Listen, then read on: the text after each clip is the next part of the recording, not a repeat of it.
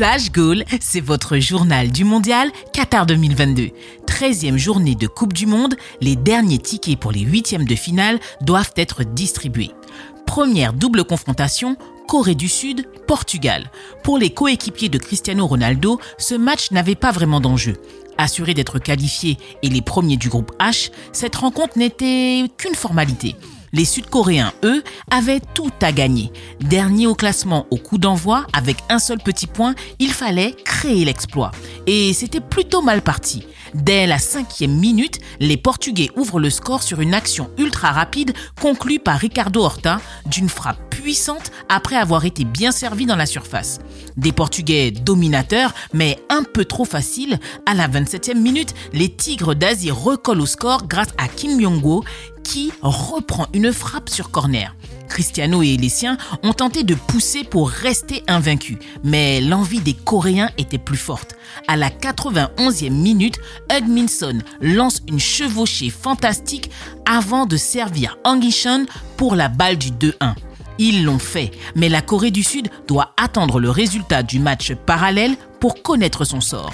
Il fallait donc suivre Ghana-Uruguay, comme un goût de revanche de 2010. Pour rappel, ces deux nations s'affrontaient pour une place en demi-finale. Alors que le ballon filait au but, Luis Suarez l'avait arrêté de la main, offrant un penalty aux Ghanéens qui n'avaient pas réussi à le transformer. Aujourd'hui, c'est l'heure de la revanche. Mais à la différence, les Ghanéens sont déjà éliminés à l'entame de ce match. Les Uruguayens, eux, doivent marquer au moins 3 buts pour passer en huitième. Alors, allait-il leur rendre la tâche facile? Certainement pas. Les Black Stars montrent une opposition farouche et musclée. Ils obtiennent un penalty à la 15e mais n'arrivent pas à le transformer. La Céleste arrive à prendre l'avantage à la 26e minute grâce à De Arrascaeta qui pousse le ballon de la tête au fond des filets après une déviation du gardien.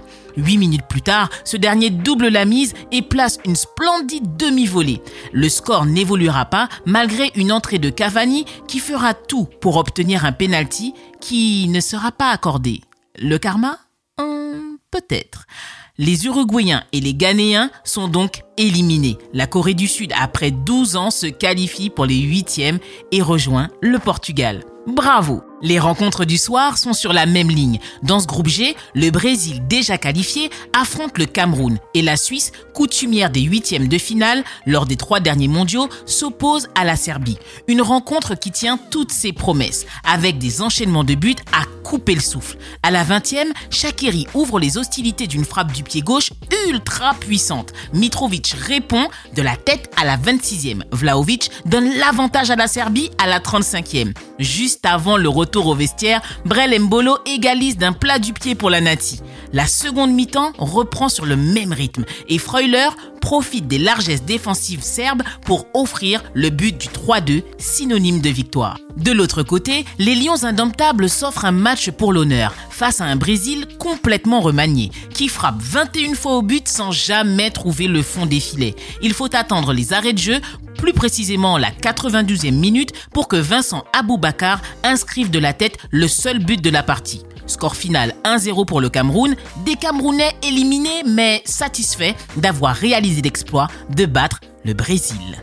Voilà pour les news en direct du Qatar. Je vous donne rendez-vous à la 14e journée pour un nouvel épisode de Flash Goal spécial mondial. À très vite la famille